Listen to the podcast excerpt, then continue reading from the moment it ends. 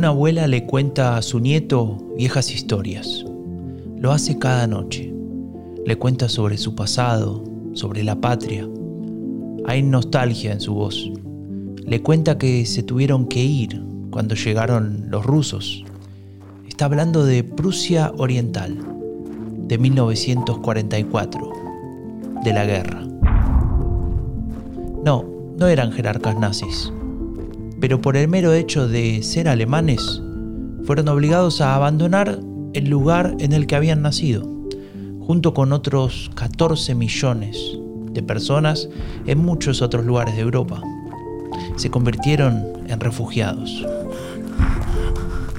El niño que la escucha es Björn Höcke. Él nació en el oeste de Alemania. Casi 30 años después de la guerra y de esa odisea de sus abuelos para encontrar un nuevo hogar. Cuando sea mayor, y aunque parezca contradictorio, ese niño se convertirá en el enemigo de los refugiados, en el predicador del odio, en uno de los que hará posible que Alemania volviese a tener una derecha radical.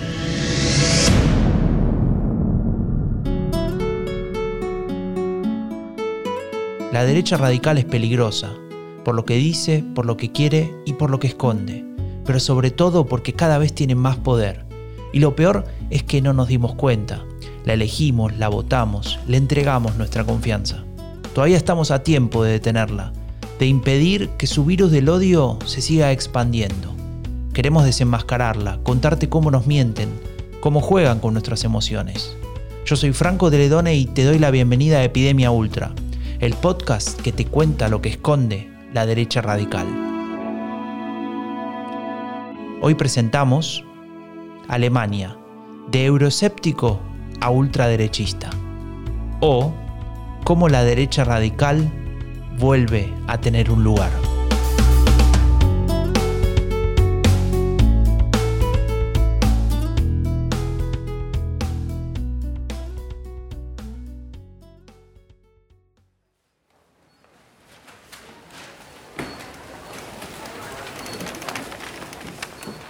Tiene, gracias. Ah, y me llevo también el Bild. Muchas gracias.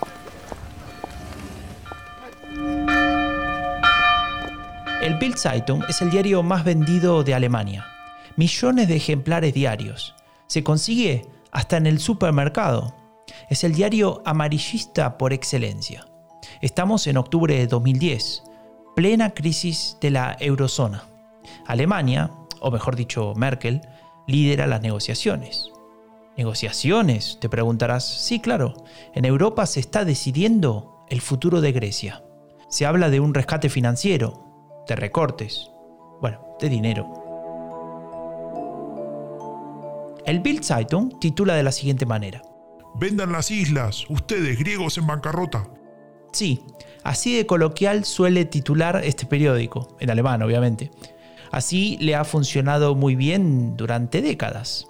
Y lo que hace este diario es construir una atmósfera en la opinión pública. En este caso alimenta un sentimiento negativo, o mejor dicho, un resentimiento, una indignación de los alemanes contra el sur europeo. Los acusan de no manejar bien la cosa pública, de obligar a Alemania y a sus contribuyentes a pagar por ellos. Lo que hace Bild es mostrar culpables, alimentar la indignación, fomentar poco a poco un sentimiento antieuropeo, algo que no existía, al menos en Alemania, algo que nos mostraba que en ese país estaba pasando algo raro. Había una cierta em, eh, una convicción de que un partido euroscéptico no podía surgir en Alemania para los que pensaban que, que, el factor identitario era el más importante, ¿verdad? Porque se consideraba que la identidad, eh, la identidad nacional alemana estaba construida, o la, la, más reciente, la moderna, estaba construida sobre esa eh, aceptación básica de que Alemania tiene que ser parte de, de, de una red de cooperación eh, europea para, para no, no, volver a, a, los caminos del pasado, ¿no? De, de no, no, caer en los mismos errores. Alexandra Zoica es investigadora postdoctoral en el Departamento de Ciencias Sociales de la Universidad Carlos III de España. Ella estudia el euroescepticismo, es decir, ese rechazo hacia la integración europea que expresan muchos partidos, por ejemplo los de derecha radical. En Alemania no había ninguno que representara esa posición, hasta ahora. Eh, sin embargo, cuando, claro, cuando llega la crisis económica eh, y cuando de repente la, eh, la, integración europea se vuelve costosa con los bailouts, primero de Grecia y luego de otros, de otros países, por primera vez se dan cuenta los ciudadanos, creo, que eh, es algo que les afecta mucho más, primero, mucho más de lo que ellos pensaban. En, en Alemania eh, puedes ver esa, esa, percepción de que, bueno, nosotros no vamos a pagar los platos rotos de, de, del sur o de los países que han sido irresponsables. Sí, exactamente lo que estaba haciendo Bild y otros medios, fomentando la desconfianza hacia la Unión un sentimiento que hacia fines de 2012 tenía un correlato político, y es que algunos círculos de intelectuales ya se estaban moviendo, estaban gestando algo que en pocos años provocaría un terremoto político en Alemania.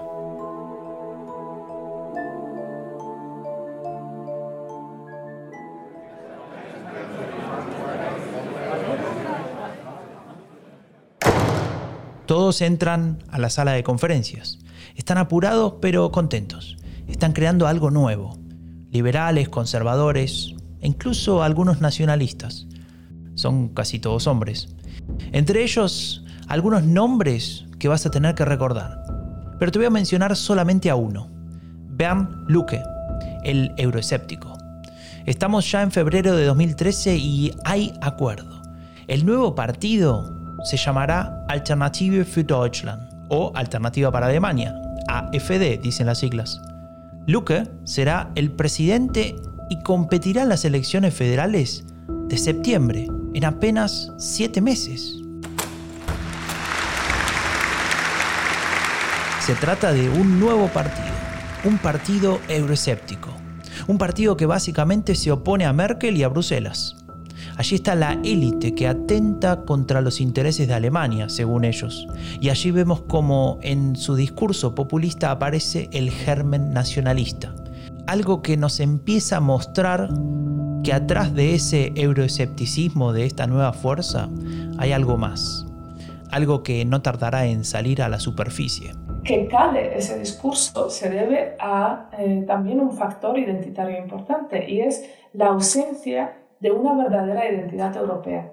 Es decir, eh, para que en una comunidad política pueda funcionar y podamos encontrar soluciones para nuestros problemas, debe existir una cierta confianza y la percepción de que compartimos algo como, como comunidad, como, eh, como unión.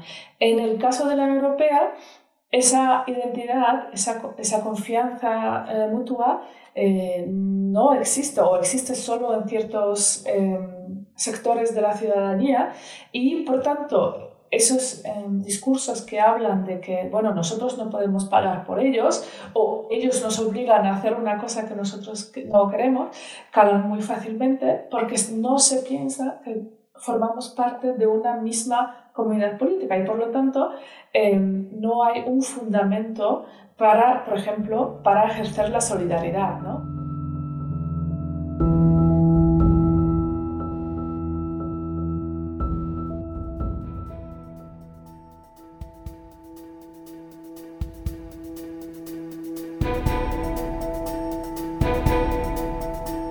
La euforia del comienzo se fue esfumando quedaron a décimas de ingresar al Parlamento en el 2013 y meses después lograron un buen resultado en las europeas, pero no tan bueno como esperaban. El discurso antieuropeo comenzaba a desvanecerse de la agenda, pero como veremos a lo largo de este episodio, AFT siempre tendrá un salvavidas. Das erste deutsche Fernsehen mit der Tagesschau. Estamos en septiembre de 2014. Ha pasado un año de las elecciones federales.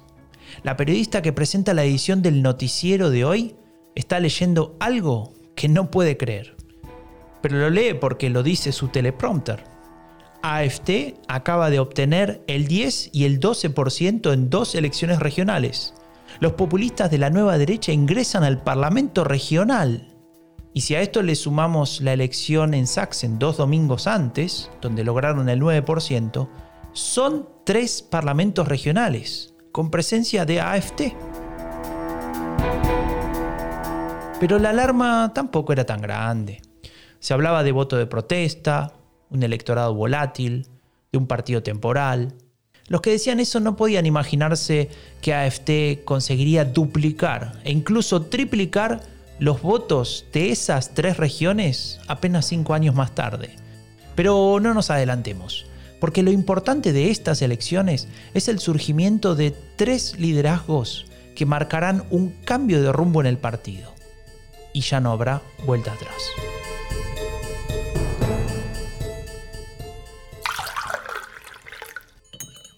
No sé, yo tengo dudas. Creo que. creo que se están equivocando. Este discurso contra Bruselas, contra la Unión Europea, ya no funciona. Eso, la verdad es que no asusta a nadie. Alguien le plantea esta duda a Alexander Gauland, el jefe de AFT en Brandenburg. Es uno de los fundadores de AFT junto a Bernd Lucke, el actual líder del partido. Gauland está de acuerdo con aquella idea. Para él también el discurso anti-euro de Luque es parte del pasado. Está claro que en la cabeza de Gauland, su compañero de aventuras, Bernd Lucke, tiene los días contados.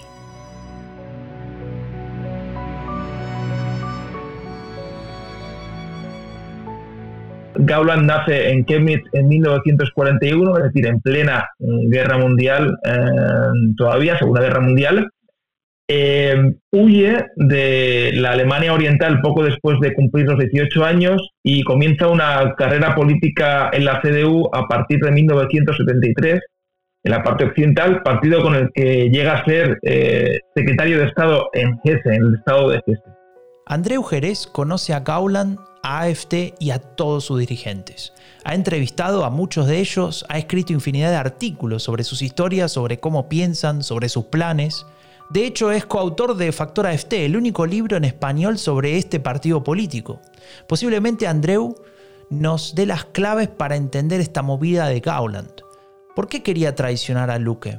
¿Se trataba de una jugada política o había algo más detrás? Hombre, es difícil saber lo que pasa por dentro de la cabeza de Gauland pero teniendo en cuenta diferentes entrevistas que yo he visto con él y diferentes eh, racionamientos políticos que ha ofrecido en el espacio público de Alemania, yo creo que él ya eh, traía consigo em, una mochila ideológica eh, nacional conservadora que estaba más a la derecha de lo que la CDU oficialmente se prestaba. Y eso me da a entender que dentro de la CDU históricamente ya había habido ese tipo de, de posiciones, pero no eran, digamos, mayoritarias dentro del partido.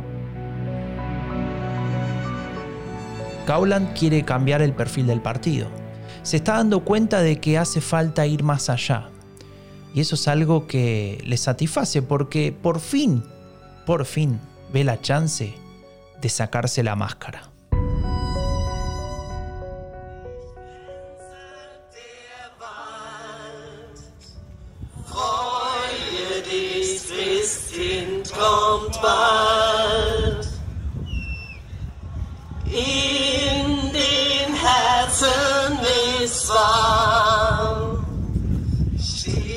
Fines de 2014. Estamos en esa época en la que el espíritu navideño invade Alemania. Sin embargo, esos que escuchamos no es el coro de una iglesia. En realidad, es una protesta. Son cerca de 20.000 personas que salieron a la calle a protestar por, bueno, por diferentes cosas. Cuando se le pregunta, no hay una respuesta única, solo descontento. Se autodenominan Pegida, es decir, patriotas europeos en contra de la islamización de Occidente. El nombre delata el tinte ideológico de los organizadores. El descontento es solamente un vehículo. El mensaje detrás va más allá de eso. Dentro de AFT hay una discusión sobre si acercarse o no a Pegida. Son nazis. No, no son nazis, son indignados y dicen que están en contra del nazismo. No, si había banderas rojas y negras. Claramente no hay acuerdo. Pero eso a Gauland no le importa. Él va a forzar las tensiones al máximo. Tal es así que se aparecerá en una de las marchas de Pegida y caminará con ellos, pese a que ya se empiezan a escuchar declaraciones de tinte xenófobo dentro de los líderes de este movimiento. Y mientras tanto, el jefe de AFT, Bert Lucke, sabe que Gauland está jugando en su contra, aunque no lo quiera aceptar. Él ha perdido el control de su propio partido, un partido que ha dejado de ser lo que él había soñado. Él quería una alternativa liberal conservadora, pero se le fue de las manos y ahora su partido va camino a la radicalización total. Aunque para esto todavía falta un paso más.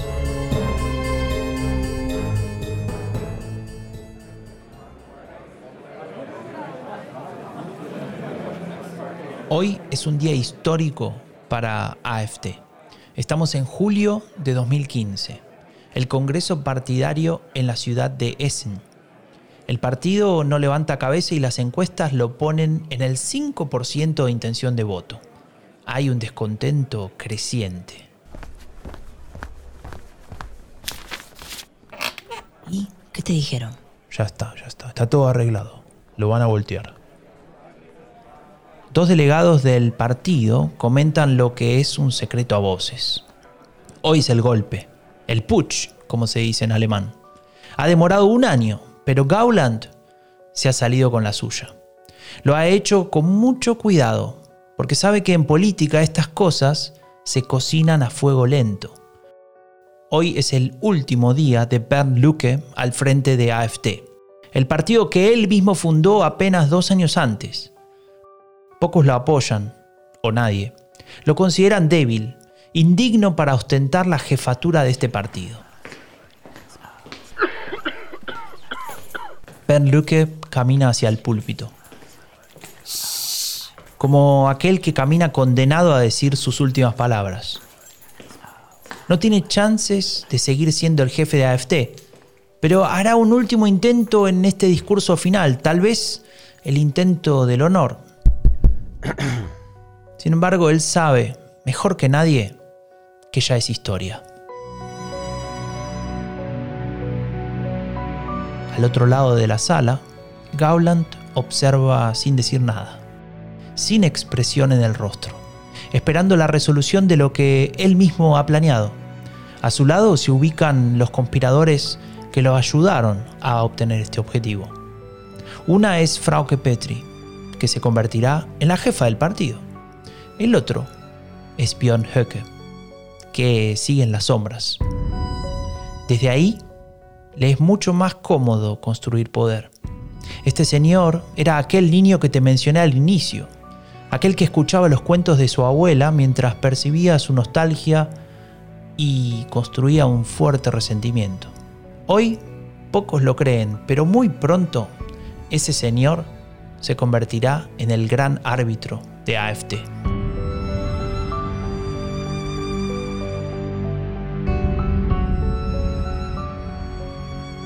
El ala más, más radical del partido. ¿Qué representa Höcke? Que es mucho más joven, que nace en 1971 en el oeste de Alemania.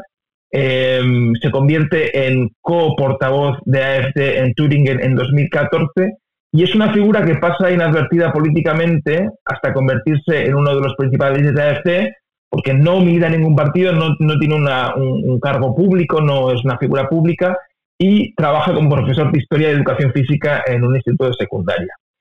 Hay un elemento que une las biografías personales de Höcke y de Gauland, y es que ambos tienen raíces familiares en los que fueron los territorios alemanes de Prusia Oriental, del Imperio Alemán, del Reich, hasta que los pierde en la Segunda Guerra Mundial.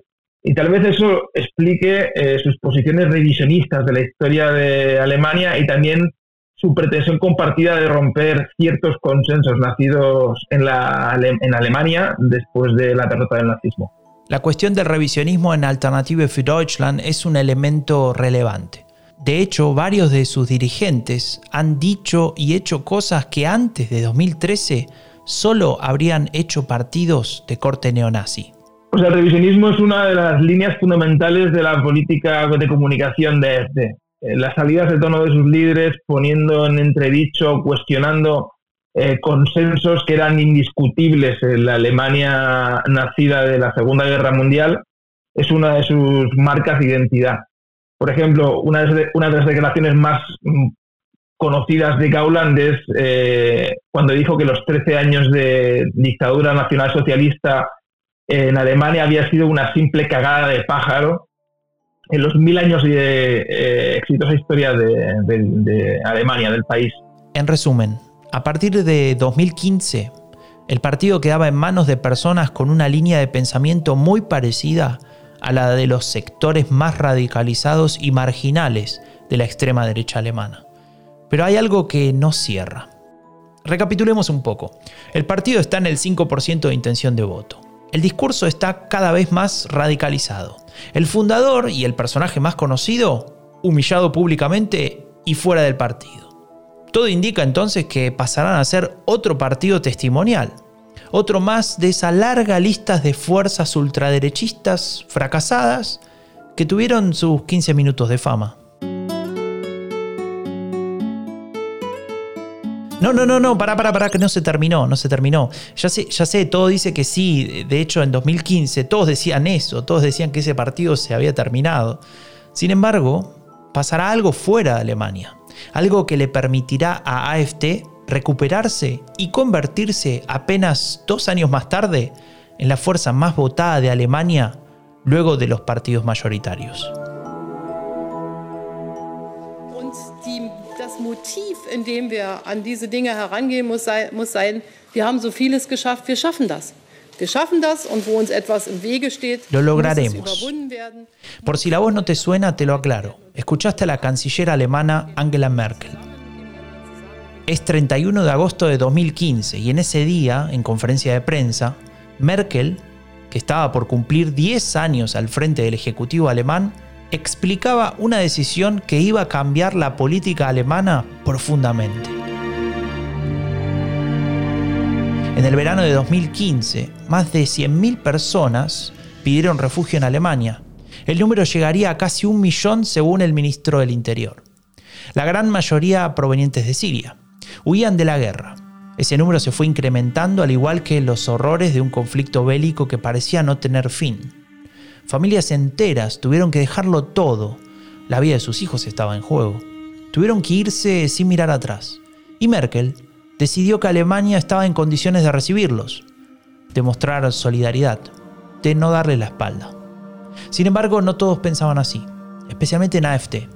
Los ultraderechistas tenían la chance de desplegar en todo su esplendor el discurso xenófobo. Ellos aprovecharían el miedo, pero sobre todo aprovecharían las imágenes, el poder de las imágenes. Veremos a cientos de refugiados caminando, esperando en alguna explanada, carpas por doquier, y los medios, junto a las redes sociales, amplificándolo todo. Las quejas de las distintas administraciones que no daban abasto con los formularios, la policía agotada, la política sin respuesta, el caos. Sí, sí. Aunque usted no lo crea, en Alemania parecía que reinaba el caos. Y ante ese caos, solo una voz tenía claro lo que quería. Era la voz de los dirigentes de Alternative für Deutschland. Ellos culpaban a Merkel, exigían el cierre de fronteras, incluso veían viable abrir fuego contra los refugiados. Y no es una interpretación, lo dijo la propia jefa del partido, Fauke Petri, en una entrevista. Y una de sus colegas lo había repetido en redes sociales, incluyendo en su posteo a los niños como posible target. La dirigencia de AFT estaba probando una nueva arma, algo con la que terminarían de completar el giro y convertirse con todas las letras en la nueva derecha radical de Alemania.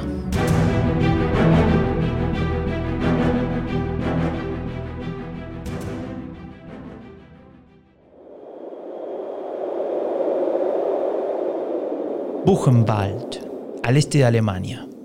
Hasta 1945 funcionó un campo de concentración en ese lugar, el más grande en suelo alemán. Cada enero se conmemora a las víctimas de las marchas de la muerte, es decir, el traslado hacia los campos de exterminio, allí donde fueron asesinados 6 millones de judíos. A ese lugar llega rodeado de cinco hombres Björn Höcke. Höcke no es bienvenido. De hecho, tiene la entrada prohibida. ¿Por qué? Y porque hace unos pocos meses había dicho que Alemania necesita un giro de 180 grados en su política de la memoria. Dijo que el monumento al holocausto de Berlín es un monumento de la vergüenza y también dijo que ya no hay tiempo para ese tipo de ritos. Para él la cultura de la memoria alemana debería orientarse hacia los logros de los antepasados. Este silencio no es un error de edición, no. Es un momento para entender que este revisionismo que promueve Höcke choca de frente con la idea del nunca más, ni wieder en alemán. Pero Höcke sabe lo que hace. Él es profesor de historia, él conoce los hechos, pero él piensa diferente es un personaje político que sea, del cual hay eh, documentación que lo muestra cercano a partidos neonazis como el NPD, ha participado en marchas y en concentraciones del NPD antes de formar parte del partido AFT. Eh, tiene conexiones muy estrechas con intelectuales de las nuevas derechas alemanas, como por ejemplo Götz Kubitschek. Höcke es un experto en el uso del arma más importante que tiene AFT. Se llama provocación estratégica de hecho, la gran mayoría de las nuevas derechas apelan a este recurso regularmente. Consiste básicamente en efectuar declaraciones públicas que rompan consensos, que llamen la atención, que indignen a sectores de la población y a partir de ahí que generen visibilidad. Desde ese lugar logran alzar la voz, ocupar el espacio y conseguir lo más importante, que hablemos todos de sus temas y en sus términos. El partido de Höcke terminó de conseguirlo, una vez más, a causa de un evento externo.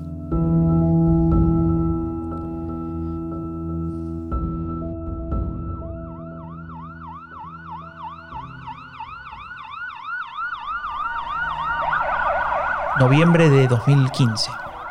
París, Francia. Ataque terrorista que deja 130 muertos y cientos de heridos. El miedo invade Europa y con él crece la ultraderecha. También en Alemania.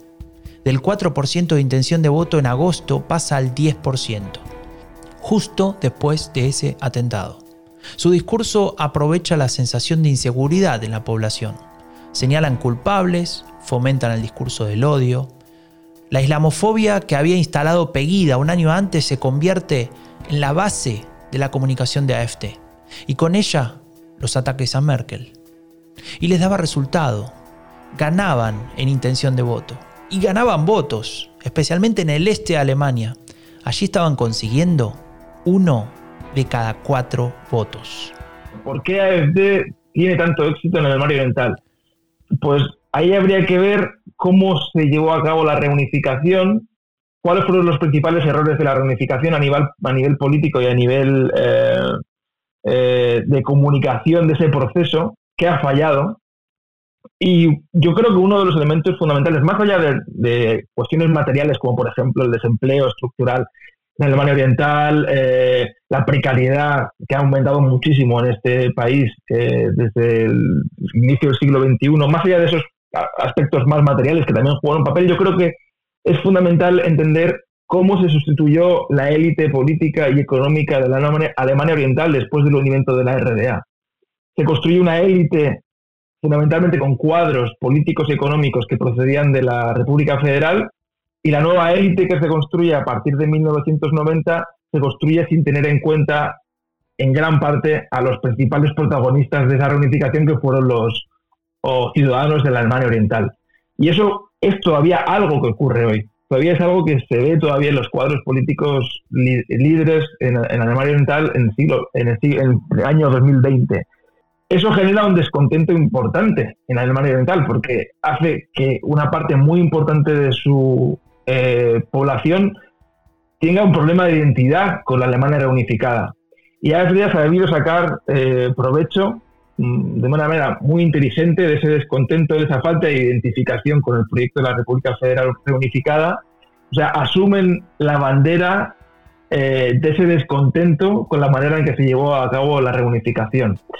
Pero el descontento del que AFT se aprovecha no es exclusivo del este del país. Es decir, claro, ahí la decepción es grande. La promesa de la reunificación para muchos no se cumplió, al menos en términos simbólicos. No es fácil sentirse alemán de segunda clase, y según las encuestas, casi dos tercios de los alemanes del este se siente así. Sin embargo, como te contaba antes, AFT también tenía buenos resultados al otro lado del telón de acero, en el oeste del país, allí donde tal vez hay muchos menos problemas. En ese lugar, AFT también conseguía buenos resultados. Por ejemplo, 15 puntos en las regionales de Baden-Württemberg. Para entender cómo AFT no sacaba solo buenos votos en el este, sino también en el oeste del país, Andreu Jerez nos cuenta lo siguiente. Yo creo que ahí lo que había era un voto flotante, ultraderechista o nacional conservador que ha sido eh, canalizado exitosamente por AFD, un partido que ha conseguido convertir en mainstream lo que hasta hace apenas 5 o 6 años eran posiciones extraparlamentarias. Y es cierto, y es cierto que la Alemania del Sur eh, históricamente había tenido unas estructuras neonazis importantes, y no estoy hablando de años 80-90, sino desde ya em, después de la Segunda Guerra Mundial. Alternative für Deutschland en 2016 llegaba a su punto más alto, más del 15% de intención de voto, con éxitos electorales en fila a nivel regional. Estaba todo servido para dar el salto, para llegar al Bundestag. Sin embargo, la competencia interna era feroz y terminaría desembocando en una nueva conspiración.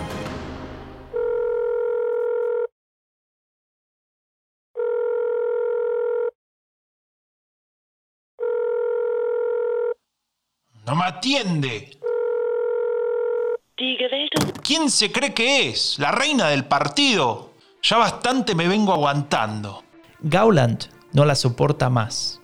Se refiere a Frauke Petri, la jefa del partido. Esa que él mismo había entronizado en 2015. Ella le estaba dando la espalda, lo ignoraba. Y claro, Petri estaba convencida de que el éxito de AFT se debía a su carisma, a su imagen. Pero ella se equivocaba. Porque a diferencia de otras derechas radicales, AFT nunca tuvo un líder, un caudillo, alguien a quien rendirle culto. AFT es diferente. Y Petri se va a enterar por las malas. Se reúne con Le Pen, con, con con los suizos, no avisa, no dice nada, se manda sola. Yo no sé qué se piensa, que, somos sus peones. Bueno, pero tal vez sería interesante que exploremos. Cállate, por favor. Vos, vení. Llamalo a Bion, decile que tenemos que hablar. Y una vez más, Gauland ha optado por el camino de la conspiración y para eso recurre a quien se ha convertido en el gran árbitro de AFT, ese que hizo posible la caída del primer líder del partido, aquel euroescéptico Bernd Lücke. Estamos hablando de Björn Höcke y también de su agrupación, que se llama Der Flügel, significa el ala. Ese grupo reúne a los personajes más radicales del partido. Höcke y Gauland cerrarán el trato y así como hicieron con Luke dos años antes, ahora dejarán sin un ápice de poder a Frauke Petri. Ella se veía como la Le Pen de Alemania, pero el sueño le duró muy poco. En aquel momento muchos se preguntaban, ¿habrá ido demasiado lejos? ¿Otra vez en alianza con Höcke y sus radicales de Der Flügel? Gauland no hace caso a ese tipo de preguntas. Pactar con los extremistas de derecha, para él, nunca ha sido un problema. Pero, ¿y para los alemanes? ¿Qué dirán los votantes de AFT de la conspiración contra Petri? ¿Qué dirán sobre darle aún más poder a los más radicales? ¿Será la decisión correcta?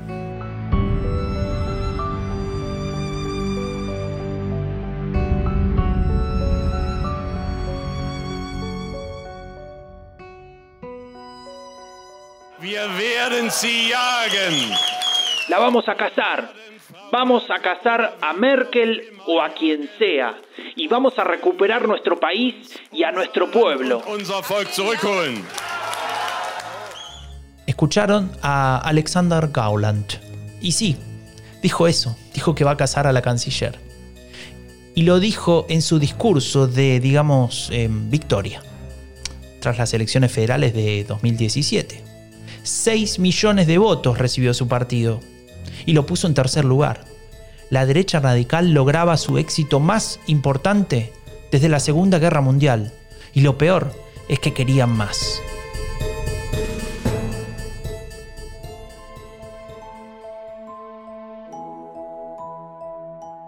supuso un- un- una ruptura también de ciertos consensos dentro de la CDU, porque la CDU participó eh, indirectamente de esa jugada política y de hecho, eh, si no llegase porque llega la pandemia, el caso de Turingia podría haber generado una, una- un adelanto de las elecciones federales porque realmente la situación dentro de la- del partido quedaba eh, de manera muy precaria. La CDU es la Unión Demócrata Cristiana, el partido de Merkel. Y a lo que se refiere Andreu Jerez es a la formación del gobierno regional de Thüringen a inicios de 2019. Ese día algo se rompió en Alemania. Ese día la ultraderecha conseguía ser partícipe activo de la formación de un gobierno y por consiguiente dejar de ser un partido marginado para convertirse en un actor más en el juego de la política del país germano.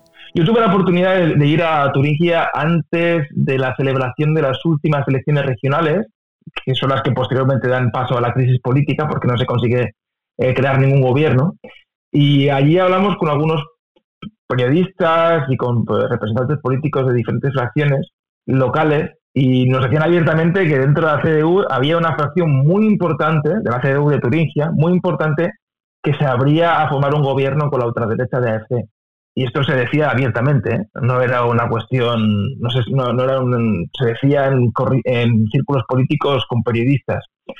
Por tanto, eh, yo creo que fue el primer serio aviso de que AFD había llegado al tablero político alemán, tanto a nivel federal como a nivel regional, no solamente para ser un partido anti-establishment, que también lo es, sino también para intentar eh, crear un vector de gobierno eh, con los democristianos que arrastrase a los democristianos a, desde esa posición más centrista protagonizada por Merkel a posiciones nacional conservadoras que, por ejemplo, podían representar a Alexander Gauland. Alimenta esa especulación de que realmente en ciertos sectores del Estado, de, de la partitocracia establecida, hay interés por explorar esa, esa coalición de gobierno que Merkel nunca aceptaría, que es pactar. Merkel y la, y la tradición política de Merkel nunca aceptaría a pactar ni de manera activa ni pasiva con la ultraderecha de este. Merkel nunca lo permitiría, aunque es cierto que estuvo cerca y seguirá estando cerca porque, porque ese es el objetivo de AFT, ser aceptados dentro del paraguas del conservadurismo de Alemania y con ello lograr que sus ideas no sean más las de un partido radicalizado.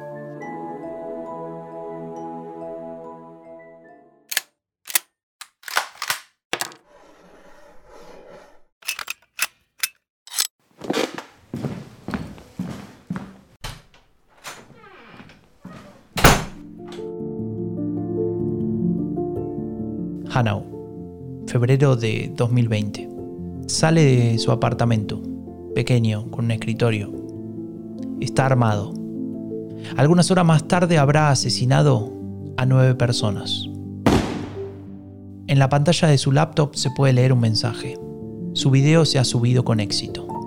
Se trata de un video de él mismo. Su mensaje es antisemita, islamófobo, racista. Habla de varias teorías conspirativas y llama la lucha armada.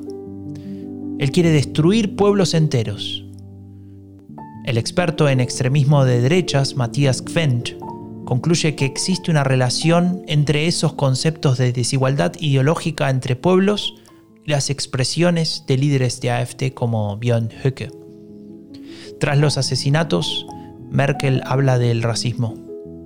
Dice, es un veneno para nuestra sociedad. Y luego todos los partidos reconocen el trasfondo racista de este hecho. Solo AFT se niega a hacerlo.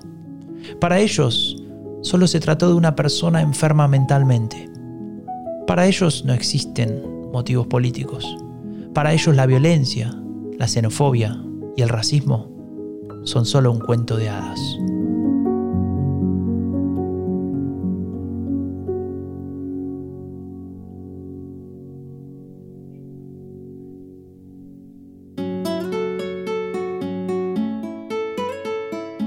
Alternative für Deutschland comenzó como un partido que criticaba a la Unión Europea.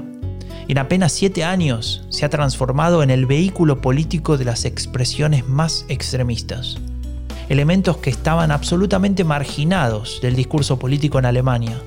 Haciendo uso de una narrativa populista anti-establishment, han conseguido convencer a muchos sectores, muchos sectores decepcionados por diversas circunstancias. Y tras constituir esa base electoral, han ido influenciando poco a poco la agenda política, incrustando elementos de corte xenófobo, racista e incluso antisemita. El primer artículo de la ley fundamental de Alemania, lo que equivale a su constitución, reza, la dignidad de las personas es intocable. Se promulgó hace más de 70 años y hasta ahora ningún partido había puesto en cuestión ese artículo. Yo soy Franco de Ledone y esto fue Epidemia Ultra, el podcast que te cuenta lo que esconde la derecha radical. Este episodio fue posible gracias a la colaboración de Alexandra Soika, investigadora postdoctoral en el Departamento de Ciencias Sociales de la Universidad Carlos III de España, y también gracias a Andreu Jerez, periodista, coautor de Factor AFT, El retorno de la ultraderecha a Alemania, y coeditor de Epidemia Ultra, la ola reaccionaria que contagia a Europa. Idea, locución y edición Franco de Ledone. Guión Romina Ballester y Franco de Ledone. Producción ejecutiva Tomás Pérez Bisón. Comunicación Raúl Gil Benito. Epidemia Ultra es una coproducción entre Anfibia Podcast y Rombo Podcast. Suscríbete en Spotify, en Apple Podcasts o en cualquier otra plataforma que utilices. Y si quieres saber más sobre nuestro proyecto Transmedia, ingresa a epidemiaultra.org o seguinos en nuestras redes sociales.